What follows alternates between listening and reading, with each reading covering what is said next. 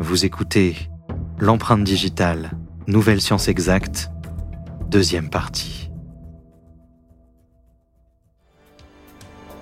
30 années s'écouleraient avant que l'on puisse enfin découvrir son identité. Trois décennies après le meurtre de Tora Rose, EFIS, un nouveau système automatisé d'identification d'empreintes digitales, fit son apparition grâce au développement de l'informatique. Ce système devait révolutionner le domaine de la dactyloscopie. On peut effectuer des comparaisons en une fraction du temps requis avec l'ancienne méthode. L'expert en dactyloscopie Donald Keir du service de police de Los Angeles fut l'un des premiers utilisateurs de ce système. Cela nous a pris un certain temps pour nous habituer à ce nouveau système d'identification. Il était tout nouveau et nous avions de nombreux crimes à résoudre.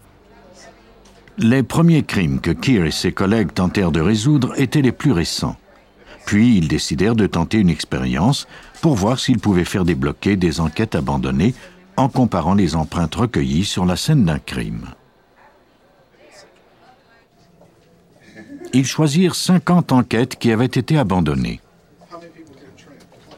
Le système EFIS réussirait-il à réanimer ces enquêtes? Pour le savoir, Keir descendit dans la salle d'archives au sous-sol des bureaux de la police.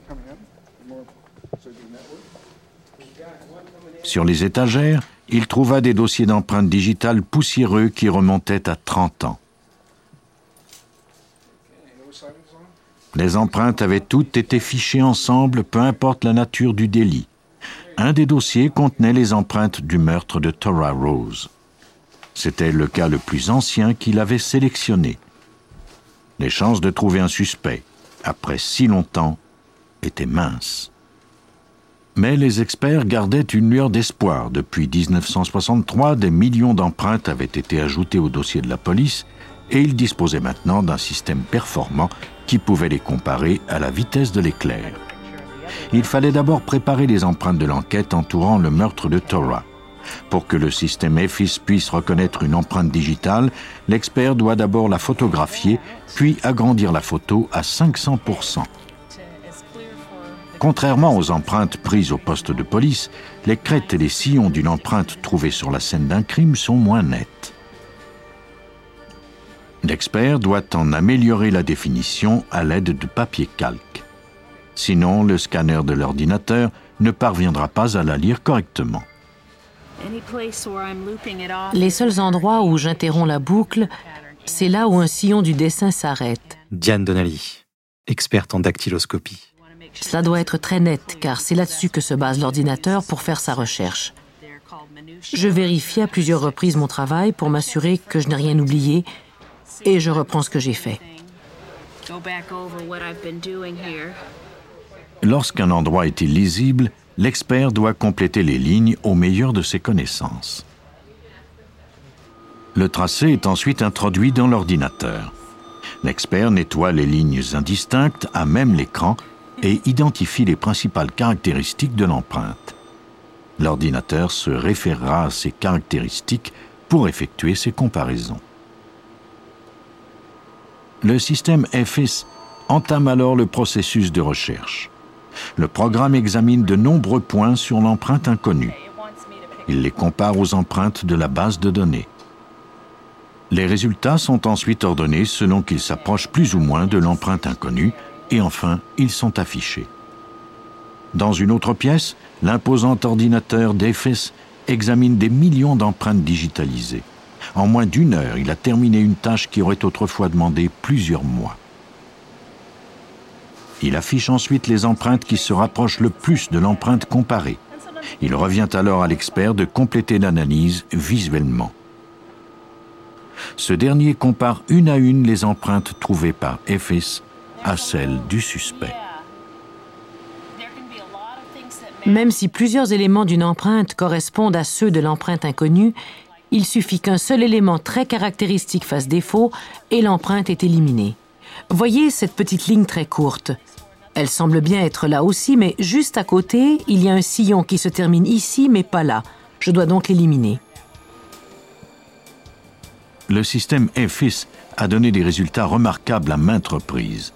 Au cours de la première année d'opération, la police de San Francisco a pu fermer les dossiers de 816 cas, dont 52 homicides. La police de Los Angeles espérait obtenir des résultats aussi probants pour ces enquêtes non résolues.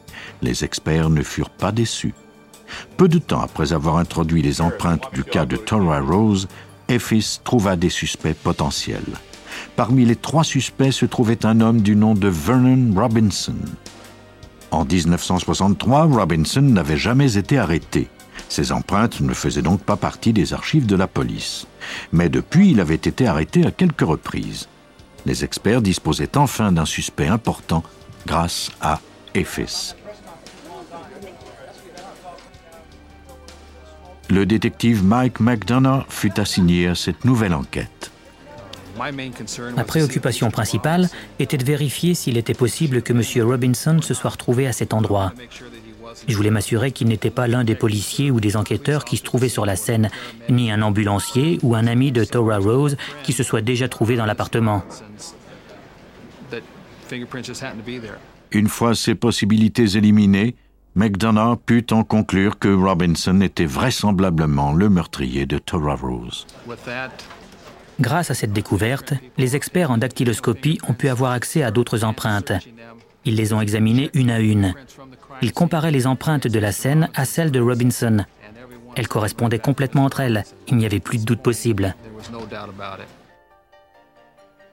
Les policiers de Los Angeles retracèrent Robinson à Minneapolis, dans le Minnesota. Il avait maintenant une famille et gérait un service d'entretien il nia toute implication dans le crime, soutenant qu'il se trouvait à la base navale de San Diego au moment du meurtre. Mais les rapports de la base navale indiquaient qu'il avait terminé son entraînement au moment du meurtre. Son alibi ne tenait pas la route. En voyant les empreintes digitales, le jury a été convaincu de sa culpabilité. On ne peut nier de telles preuves. Il ne s'agissait pas d'une ou de deux empreintes. Il y en avait environ une vingtaine de la fenêtre jusqu'à l'endroit où la victime se trouvait. Après avoir tué Tora Rose, Vernon Robinson échappa à la police pendant près de 30 ans. Sa vie avait changé depuis, mais pas ses empreintes qui étaient restées aussi révélatrices. Robinson fut jugé coupable de meurtre et condamné à la prison à vie. Le système EFIS a permis une percée phénoménale en matière d'identification criminelle. Le meurtrier de Tora Rose a enfin payé pour son crime. Mais même si ce système a grandement amélioré les chances d'identifier des criminels, il est inutile si l'on ne dispose pas d'empreintes nettes. Malheureusement, il y a souvent beaucoup de désordre sur les scènes de crime, et les meurtriers ne laissent pas toujours des empreintes faciles à recueillir. Dans une affaire au Vermont, l'enquête entourant un homicide reposait sur deux empreintes fragiles et difficiles à recueillir et sur la tentative d'un expert de les interpréter. Le dernier lundi de mai 1992, Glenn Michelson faisait la fête.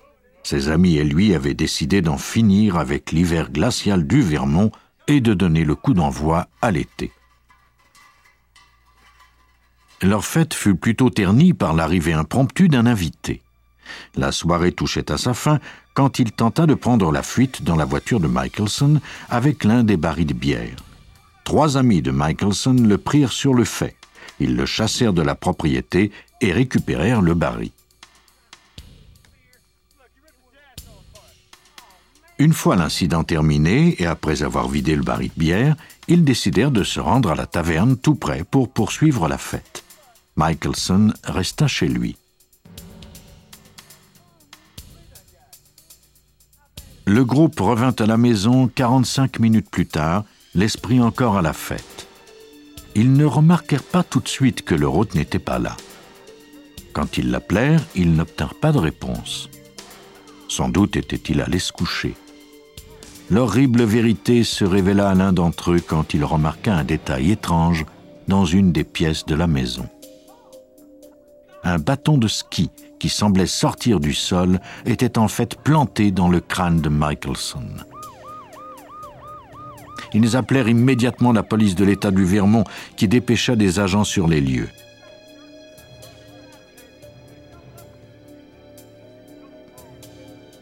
Les amis de Michelson ne pouvaient pas croire que cet homme avec qui il s'amusait seulement quelques heures plus tôt était maintenant mort.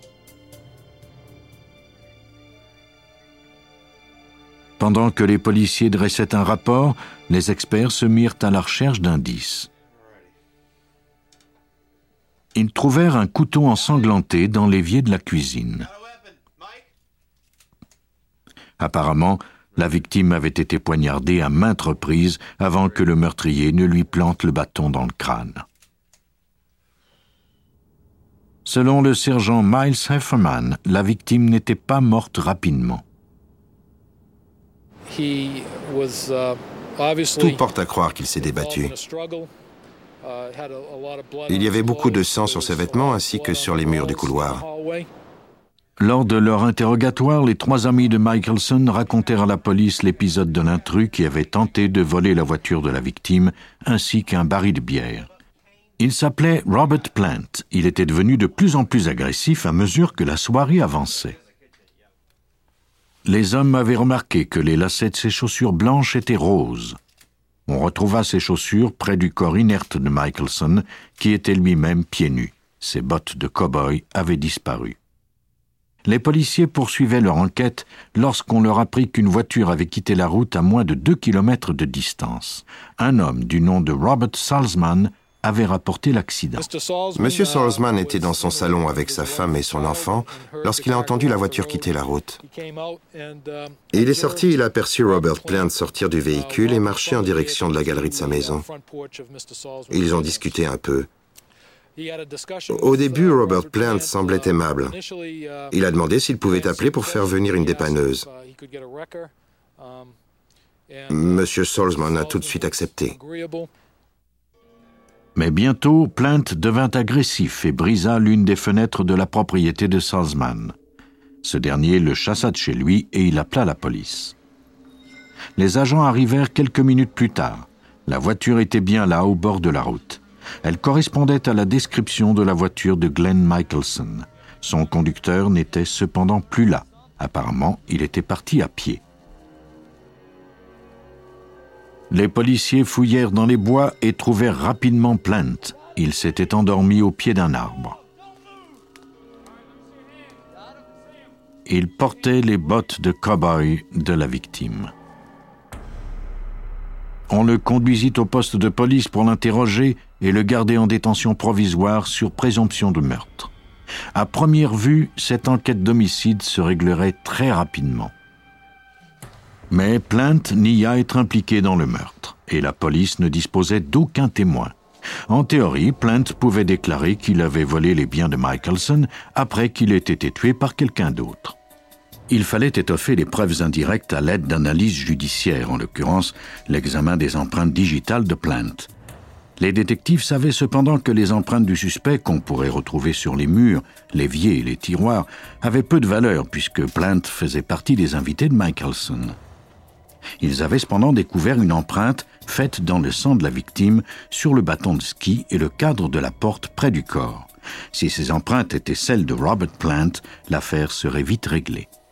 Pour les identifier, Hefferman demanda l'aide de l'expert en dactyloscopie John Creighton, du laboratoire judiciaire du service de sécurité publique du Vermont. Les empreintes avaient été faites dans le sang de la victime, et elles étaient par conséquent très incriminantes, mais également fragiles. On ne pouvait les prélever en appliquant de la poudre au pinceau, comme c'est le cas la plupart du temps. Généralement, on reçoit deux sortes d'indices au laboratoire. Il y a les poreux et les non poreux. Les indices poreux sont le papier, le carton et les objets de cette nature. Les indices non poreux sont le bois, le plastique, le métal, le verre, etc. Le type d'analyse varie selon la nature des indices.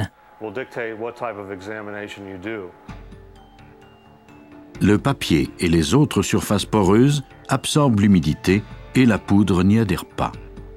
La méthode classique pour y prélever les indices est la vapeur d'iode. On met des cristaux d'iode dans un tube de verre. On ajoute ensuite de la fibre de verre et du sulfate de cuivre. En soufflant sur les cristaux, ils se réchauffent, ce qui crée de la vapeur.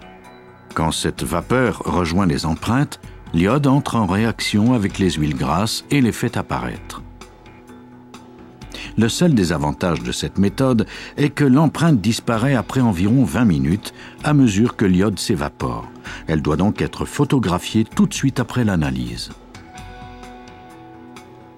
Une autre façon de trouver des empreintes sur du papier consiste à vaporiser la surface avec un produit chimique appelé ninhydrine. Le ninhydrine est un composé qui entre en réaction avec les acides aminés présents dans le film de sueur à la surface des empreintes. On vaporise ce produit sur le matériau poreux et puis la catalyse se fait avec l'ajout de chaleur et d'humidité.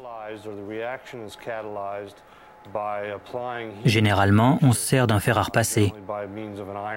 Les acides aminés présents dans les empreintes ne se dissipent que très lentement. On s'est même déjà servi de la technique au ninhydrine pour faire apparaître des empreintes vieilles de 15 ans. La supercolle est également utilisée fréquemment par les experts. On l'utilise quand on doit faire apparaître des empreintes dans une voiture, par exemple. La colle est placée dans un petit contenant, puis chauffée. On ferme la voiture hermétiquement. La vapeur obtenue adhère à l'humidité des empreintes digitales et les fixe en place. L'expert peut ensuite avoir recours à la méthode traditionnelle à la poudre sans risquer d'endommager l'empreinte. Dans le cas de Glenn Michelson, les empreintes posaient un autre genre de problème. L'empreinte dans le sang sur le cadre de la porte près du corps de la victime était pratiquement invisible et trop délicate pour être prélevée. Creighton demanda au détective de retirer la section de l'encadrement où se trouvait l'empreinte et de la lui envoyer de façon à ce qu'il puisse l'examiner dans un environnement contrôlé. Le travail de Creighton consistait à obtenir une copie nette de l'empreinte sans l'abîmer. Il pourrait ensuite la comparer à celle de Robert Plant. Il prit d'abord les photographies avant d'entamer le processus. Ensuite, Creighton appliqua sur la section du cadre de la porte une teinture qui réagit au contact du sang et lui donne une teinte foncée. L'amido black est un colorant qui teint les protéines contenues dans le sang. Lorsque les sillons au bout des doigts sont en contact avec le sang, la teinture accentue cette empreinte en la rendant plus foncée. Cela nous permet d'obtenir un meilleur contraste. La plupart des empreintes faites avec du sang sont fragiles et ne peuvent être prélevées avec du ruban adhésif même après qu'elles aient été traitées à la teinture. John Creighton photographia son résultat, mais d'abord il devait en améliorer la définition. C'était plus complexe qu'il n'y paraissait. Notre gros dilemme, c'était que le manche du bâton de ski était noir et l'empreinte d'un brun rouge foncé. Je devais accentuer le contraste, soit en rendant le bâton de ski ou l'empreinte plus claire. Creighton commença par soumettre le bâton à un éclairage spécial qui projette un large spectre de longueur d'onde la lumière accentua suffisamment les contrastes pour que l'empreinte puisse être photographiée. Creighton fut alors aux prises avec un autre problème. Il ne pouvait faire la mise au point avec son appareil photo à cause de la courbe du bâton. Je devais faire pivoter le bâton de ski pour obtenir les points de comparaison de cette empreinte latente et pour me permettre ensuite de procéder à une identification. En tournant le bâton graduellement, Creighton put enfin obtenir une image nette de l'empreinte. Une fois l'opération terminée, il la compara à celle de Plant. C'était la même. Creighton venait littéralement de placer l'arme du crime dans la main du suspect. Les événements qui ont conduit à la mort de Glenn Michelson sont maintenant connus. Les détectives croient qu'après avoir été chassé de la propriété de Michelson, Plant s'est caché dans l'obscurité et qu'il a attendu l'occasion pour revenir dans la maison. Une fois les invités partis, il a vu une occasion et il est passé aux actes. Il s'est glissé dans la cuisine et a fouillé pour trouver un couteau. Au moment où il atteignait le couloir, Michelson l'a aperçu. Les deux hommes se sont battus, mais Plant avait l'avantage sur Michelson. Il l'a poignardé à maintes reprises jusqu'à ce qu'il s'écroule par terre. Il a enlevé les bottes de Michelson et les a mises. Puis, il a constaté que sa victime n'était pas morte. Il a alors trouvé le bâton de ski dans une autre pièce et il est revenu pour l'achever. Pendant qu'il lui plantait le bâton dans le crâne, il a mis la main sur le cadre de la porte pour s'appuyer. Une fois son crime commis, il a quitté la maison à bord de la voiture de la victime. Il n'a parcouru que deux kilomètres avant d'aboutir dans un fossé. Pour le meurtre de Glenn Michelson, Robert Plant fut condamné à une peine minimale de 50 ans de prison. La dactyloscopie a démontré plus d'une fois au cours du dernier siècle qu'elle est une technique fiable et irréfutable pour prouver l'implication d'un criminel. Au cours du prochain siècle, cette technique va s'améliorer à mesure que les experts découvrent de nouvelles façons de prélever les empreintes digitales. Bientôt, ce sera comme si les meurtriers se livraient d'eux-mêmes à la justice.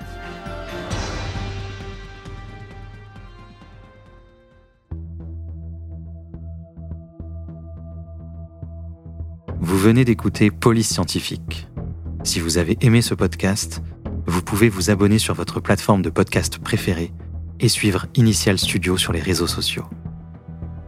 Cet épisode a été écrit par Steven Zorn et il a été réalisé par Greg Francis.